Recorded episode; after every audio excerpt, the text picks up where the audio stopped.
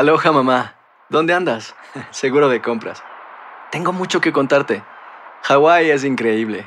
He estado de un lado a otro con mi unidad. Todos son súper talentosos. Ya reparamos otro helicóptero Blackhawk y oficialmente formamos nuestro equipo de fútbol. Para la próxima te cuento cómo voy con el surf y me cuentas qué te pareció el podcast que te compartí, ¿ok? Te quiero mucho. Be All You Can Be, visitando goarmy.com diagonal español. Si no sabes que el Spicy McCrispy tiene Spicy Pepper Sauce en el pan de arriba y en el pan de abajo, ¿qué sabes tú de la vida? Para, pa, pa, pa. Cassandra Sánchez Navarro junto a Catherine Siachoque y Verónica Bravo en la nueva serie de comedia original de VIX, Consuelo, disponible en la app de VIX ya. Bienvenidos al podcast del Noticiero Univisión Edición Nocturna. Aquí escucharás todas las noticias que necesitas saber para estar informado de los hechos más importantes día con día. Arrancó contundente represalia de Estados Unidos por ataque a su base en Jordania que mató a tres soldados. Bombardeó 85 instalaciones de milicias apoyadas por Irán en ciudades de Irak y Siria. Y habrán más donde sea y cuando sea necesario, advirtió el presidente. Tendremos una intensa entrevista de mi colega Félix de Bedut al vicepresidente de El Salvador, Félix Ulloa, sobre las elecciones del domingo. Una visión de partido único o de partido hegemónico no me parece que sea lo más sano para la democracia. Una caravana de estadounidenses anti-inmigrantes arriba mañana a tres puntos cercanos a la frontera con México. Veremos por qué su próxima manifestación causa temores de violencia. Uh, se han agrupado con personas que vienen armadas. Cuando se trata de Super Bowl, el amor de pareja es cada uno por su lado. Estos esposos dividen hasta su casa para alentar por igual a los Chiefs de Kansas City y los 49ers de San Francisco. Comienza la edición nocturna. Este es Noticiero Univisión, edición nocturna, con Maite Interiano y Elian Sidán. Muy buenas noches. Comenzamos hoy con la rotunda represalia de Estados Unidos a milicias apoyadas por Irán que atacaron una base norteamericana en Jordania, causando la muerte de tres soldados, Maití.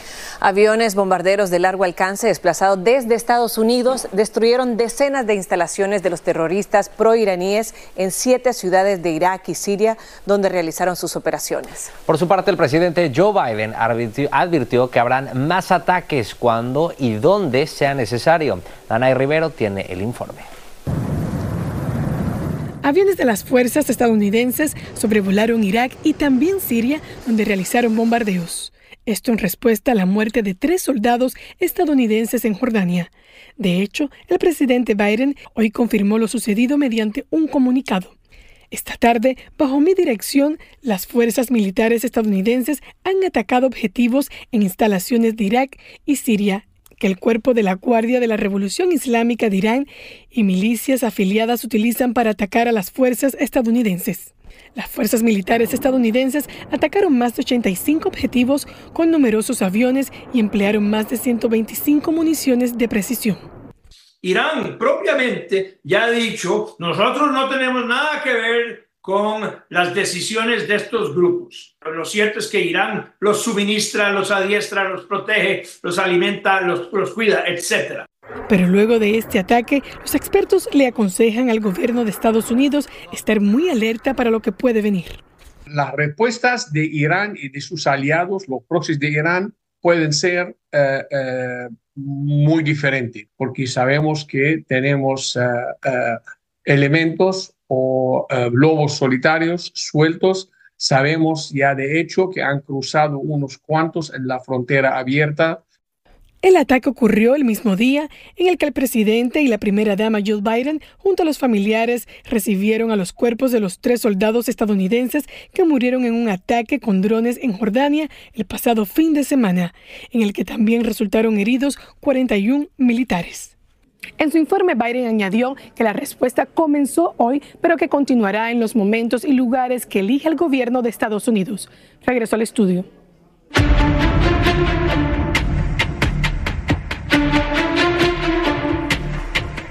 Faltan solo horas para que millones de salvadoreños acudan a las urnas para votar en las elecciones generales de este domingo. Y como vienen diciendo todas las encuestas, el presidente Nayib Bukele tiene la abrumadora mayoría de la intención de voto para ganar un segundo mandato como presidente. Como parte de nuestra cobertura especial, Félix de Bedut se trasladó hasta San Salvador, donde tiene lo más reciente de este proceso electoral. Félix, muy buenas noches, adelante. Hola, ¿qué tal? Los saludo desde San Salvador en esta cobertura especial de las elecciones presidenciales. Estamos acá en el centro histórico, a mis espaldas la biblioteca que construyó China y fue inaugurada por el presidente Bukele en pleno proceso electoral. Hoy hablamos con el vicepresidente Félix Ulloa y le preguntamos por la posibilidad de concentración de poder y una posible segunda búsqueda de reelección por parte de Nayib Bukele. ¿Usted cree que el lunes Salvador puede terminar teniendo un gobierno de partido único? Yo creo que el concepto de partido único se deriva, incluso está prohibido en la constitución nuestra, el partido único. Lo que hay es una pluralidad de ofertas electorales. Recuerda que llevamos seis candidatos a la presidencia y aquí sí es la opción del electorado, del soberano del pueblo, el que decide. Por lo que le entiendo, usted tampoco cree que sea bueno para el país que haya una eh, mayoría absoluta sin minorías en el Congreso. Una visión de partido único o, de partido hegemónico no me parece que sea lo más sano para la democracia. En los últimos días, 14 congresistas de los Estados Unidos escribieron una carta pidiéndole al gobierno del presidente Biden replantear las relaciones con El Salvador porque consideran ellos que hay violaciones constitucionales y democráticas en El Salvador. ¿Qué responde usted? Eh, yo les diría a ellos dos cosas. Hay un dicho en inglés que dice charity begin at home, o sea, la caridad empieza por casa. Deberían de revisar primero qué es lo que está sucediendo en Estados Unidos antes de salir a juzgar a otros estados. Y segundo, ser más responsables en sus afirmaciones, porque ninguno de ellos, que yo sepa, conoce la Constitución, por ejemplo, como la conocemos los abogados en El Salvador. Ninguno de ellos ha estado viviendo las experiencias de nuestra guerra contra las pandillas. El tema del estado de excepción. ¿Hay alguna posibilidad de que con el triunfo que van a obtener seguramente este domingo eh, se suspenda el estado de excepción? Fíjate que eh, la última encuesta de Sig Gallup, eh, cuando hacía la pregunta, ¿usted está de acuerdo con la gestión del presidente Bukele? Te daba un 92% de aceptación. Y cuando le preguntaban, ¿usted está de acuerdo que se extienda el régimen de excepción? Era el 96% de la población que decía que sí. Solo afecta dos garantías que son de carácter individual y de carácter judicial. Esas dos excepciones de las que usted habla pueden llevar muchas veces a que personas que son inocentes sean detenidas o que los procesos sean prolongados indefinidamente sin que se defina la situación de una persona. ¿No le parece que eso es es suficientemente grave. ¿Y, sabes cuántos de esos inocentes han sido liberados al probar su inocencia? Más de 7 mil personas han recuperado su libertad. Por último, vicepresidente, ¿se puede decir que este sería definitivamente el último mandato de Bukele como presidente? Tal como está la constitución actualmente, sí. Pero no se descarta. Yo no creo, por eso digo, en política no hay nada escrito en piedra, todo es posible, siempre y cuando esté dentro de los parámetros de la Constitución y dentro de los lineamientos y principios democráticos.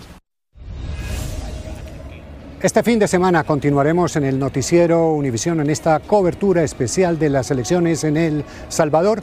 Maiti y Elian, regreso con ustedes. Muchísimas gracias, Félix. Estaremos pendientes. Y continuando en este tema, a dos días de las elecciones presidenciales en El Salvador, algunas de las familias de los detenidos por el presidente Nayib Bukele como parte de su guerra contra las pandillas se reunieron frente a la Fiscalía General del país en San Salvador para exigir justicia por sus seres queridos. Queremos que la Fiscalía investigue y dé la libertad a las personas que no tienen nada que estar pagando en los centros penales. Mi hija es una persona trabajadora que ha viajado por dos años a Estados Unidos. ¿A qué horas a mi hija le ha quedado tiempo de andar delinquiendo en el país? El gobierno salvadoreño ha detenido a poco más de 76 mil ciudadanos y ha admitido que cometió errores en encarcelar a miles que no cometieron ningún delito. Estás escuchando la edición nocturna del noticiero Univisión.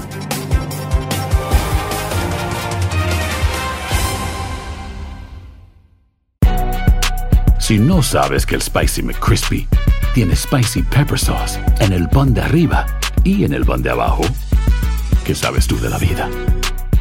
Para pa pa pa. Cassandra Sánchez Navarro junto a Catherine Siachoque y Verónica Bravo en la nueva serie de comedia original de VIX, Consuelo, disponible en la app de VIX ya. Continuamos con el podcast de la edición nocturna del noticiero Univisión. Y manifestantes anti-inmigrantes vienen recorriendo varios estados en caravana, protestando contra la creciente llegada de migrantes por la frontera sur de Estados Unidos. El grupo se autodenomina Ejército de Dios e incluye exmilitares y su lema es Recuperemos nuestras fronteras. Claudia Ramos tiene más sobre el recorrido de este convoy y además las exigencias de este grupo. En camiones y vehículos, así avanza la agrupación que protesta en contra de los cruces de inmigrantes y las políticas fronterizas del gobierno federal y que viene atravesando por varios estados. Y así queremos mostrar que la gente que quiere emigrar para acá tiene que pasar por un proceso legal Dicen algunos participantes en Texas que con banderas esperaron al lado de la carretera. La caravana también llegó a Arizona, donde Matthew los espera para unirse. Aquí el plan es tener una manifestación pacífica el fin de semana en Yuma. Convoy Take Our Border Back, Recuperar Nuestra Frontera, inició su recorrido en Virginia, con paradas en Luisiana e Eagle Pass, Texas, en medio de la polémica porque el estado de Texas tomó control del área recreativa de Shelby Park, junto al río Bravo. Ahí, en otros estados fronterizos, las organizaciones pro inmigrantes se oponen a la llegada de estos manifestantes, pues temen se desate la violencia. Mientras que dicen ellos que vienen de manera pacífica, sabemos de que tienen tendencias violentas, que uh, se han agrupado con personas que vienen armadas. La casa está en llamas, el tiempo se está acabando y la frontera sur está completamente abierta, dicen quienes están descontentos con el número de migrantes que han llegado por la frontera en los últimos meses. La agrupación busca llamar atención a la situación. Autoridades en Texas, California y Arizona redoblarán patrullajes por si surge algún conflicto. Claudia Ramos, Univisión. Gracias, Claudia. Y una tormenta invernal se aproxima al sur de California este fin de semana. Se esperan fuertes lluvias y nieve en las montañas. Miles de familias se preparan para evitar que sus viviendas se vean afectadas debido a los ríos atmosféricos que ya causan efectos con intensas neblinas y potentes vientos de hasta 50 millas por hora en algún lugar. Y Connecticut se estará convirtiendo en el primer estado del país en cancelar la deuda médica de muchos de sus residentes. Este año se estarán condonando unos 650 millones de dólares en deudas médicas a 250 mil residentes. El gobernador Ned Lamont dijo que esto estará proporcionando un respiro financiero a muchas personas en ese estado donde hay una gran brecha de riqueza. Y, la iniciativa global contra el crimen organizado transnacional publicó recientemente su índice global de crimen organizado, donde México está entre los primeros tres lugares. Alejandro Madrigal, desde la Ciudad de México, nos tiene más. Este tráiler es obligado a detenerse por sujetos armados y luego su conductor amenazado y golpeado, un delito que se incrementa en las carreteras del país y en donde los transportistas aseguran que los criminales los extorsionan y les roban sus mercancías en completa impunidad, una de las tantas razones que llevan a México a encabezar la lista global de mercados criminales. Un pago de piso para, para poder este, poder circular en Veracruz sin problema. Según la iniciativa global contra el crimen organizado transnacional, México ocupa el tercer lugar de 193 naciones, como el país que más padece de la criminalidad solo por debajo de Myanmar y Colombia. Pero cuando se promedian delitos de trata y tráfico de personas, extorsiones y cobros de piso, venta de drogas y comercio de piratería, sube a la primera posición por encima de Myanmar, Irán y Nigeria. El gobierno de México dice que la inseguridad va a la baja. Es un país pacífico en donde hay crecimiento, eh, en donde hay empleo, en donde hay bienestar. Delitos como la extorsión y el tráfico de personas son cometidos por cárteles menores porque México se centra en combatir el tráfico de fentanilo bajo la presión de los Estados Unidos, lo que ocasiona que otros delitos se dejen en segundo plano. La estrategia de combate a la inseguridad en México está direccionada para atender los imperativos, imperativos de inseguridad en Estados Unidos. La iniciativa global contra el crimen organizado alerta que México presenta tendencias al alza en cobro de piso. El índice también arroja que México está en el fondo, en el lugar 126 de 193 en temas como liderazgo político y transparencia con una calificación reprobatoria de tres puntos. En Ciudad de México, Alejandro Madrigal, Univisión. Alejandro, gracias. La agencia publicitaria francesa Publicis acordó pagar 350 millones de dólares para resolver una demanda en contra precisamente de esta farmacéutica por acusarlo de promover falsamente que los opioides eran seguros y además que habían contribuido a la epidemia de adicción y sobredosis de opioides que causaron la muerte de muchas personas en varios estados del país. Los 350 millones de dólares deberán entregarse en los próximos dos meses a los 50 estados del país. Y más de 30 millones de personas en el país tienen propiedades y dinero acumulado que no han reclamado. Se trata de activos valorados en más de 4 mil millones de dólares que están a la espera de sus dueños. Esto incluye cuentas de banco inactivas, cheque no cobrado o pagos por seguros de vida, además de acciones, inversiones y herencias, según la base de datos de la tesorería estadounidense.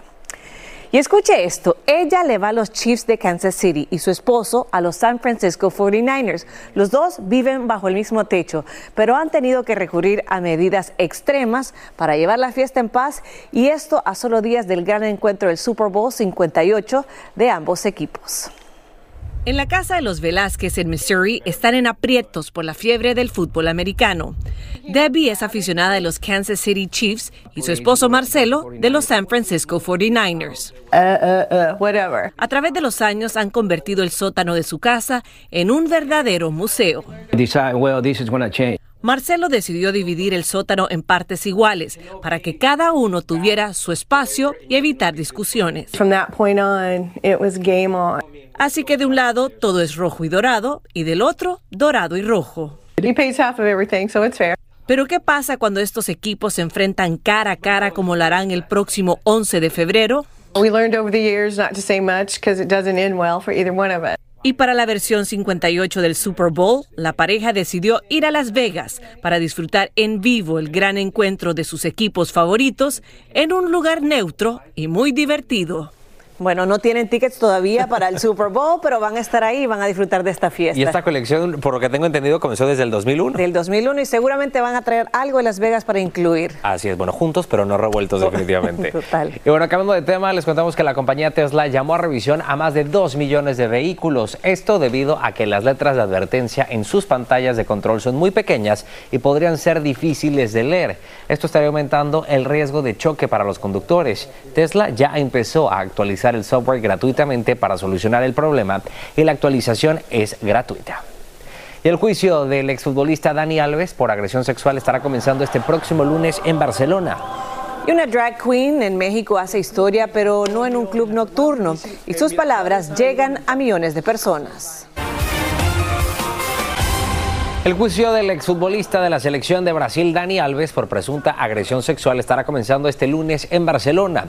Una mujer lo está acusando de agredirla sexualmente en una discoteca de Barcelona en diciembre del 2022. Alves lo niega y además alega que tuvo relaciones sexuales consentidas con la acusadora. Los fiscales piden nueve años de prisión para el exfutbolista, que además se encuentra en prisión desde hace un año. Y en un estudio de televisión ubicado en el corazón de la Ciudad de México, Guillermo Barraza hace historia. A través de su personaje Amanda, el periodista de 32 años, se convierte en la primera drag queen en conducir un programa de noticias en la historia de la televisión pública mexicana, el Canal 11. Barraza ha buscado romper con lo establecido en un lugar donde tanto las personas LGBTQ como periodistas son brutalmente asesinados. Mi mayor miedo sería que por lo que yo estoy haciendo se vean afectadas otras personas. Y otras personas me refiero a mi pareja, a mi mamá, mis hermanos, mis sobrinos. O sea, que lo que me llegue a pasar a mí o no me llegara a pasar mm, me tiene un poco como va a pasar. Además de ser uno de los lugares más letales para ejercer el periodismo en el mundo, México tiene una de las tasas más altas de violencia contra las comunidades LGBTQ en toda Latinoamérica. Y México celebra la tradicional fiesta de la Virgen de la Candelaria por todo lo alto.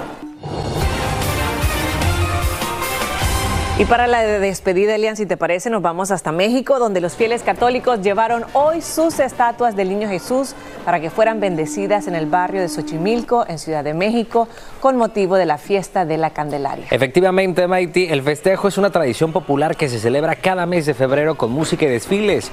Durante este tiempo, los fieles se reúnen y visten figuras del Niño Jesús con una muestra de adoración para la esperanza, por supuesto, de recibir bendiciones. Bueno, hizo falta los tamales, ¿no? Aquí muchos no pagaron la apuesta. Gracias por escucharnos. Si te gustó este episodio, síguenos en Euforia, compártelo con otros publicando en redes sociales y déjanos una reseña. Hay gente a la que le encanta el McCrispy y hay gente que nunca ha probado el McCrispy. Pero todavía no conocemos a nadie que lo haya probado y no le guste. Para pa pa pa. Cassandra Sánchez Navarro junto a Catherine Siachoque y Verónica Bravo en la nueva serie de comedia original de VIX, Consuelo, disponible en la app de VIX ya.